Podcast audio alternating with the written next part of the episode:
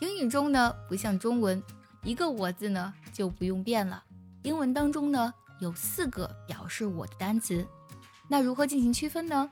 今天节目中，卡卡老师带大家一招搞定。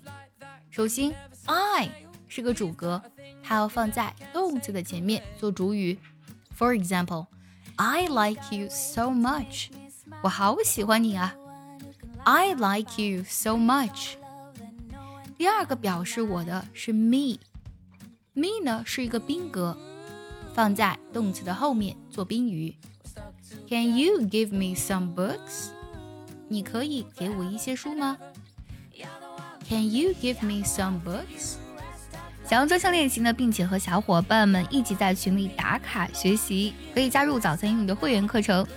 你不仅可以参加我的直播，而且呢，只要微信加“早餐英语”四个字的拼音，就可以收到我送你的一份学习大礼包，让你在英语学习的路上呢少走弯路。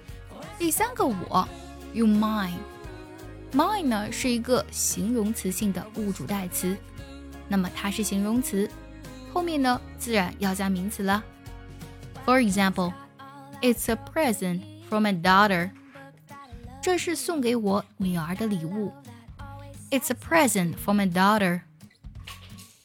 还有最后一个我，mine，m i n e，它呢是一个名词性的物主代词。名词性的呢，我们就把它当个名词，后面就不需要再加名词了。For example，Tom is a dear friend of mine。Tom 是我的一位密友。 Tom is a dear friend of mine.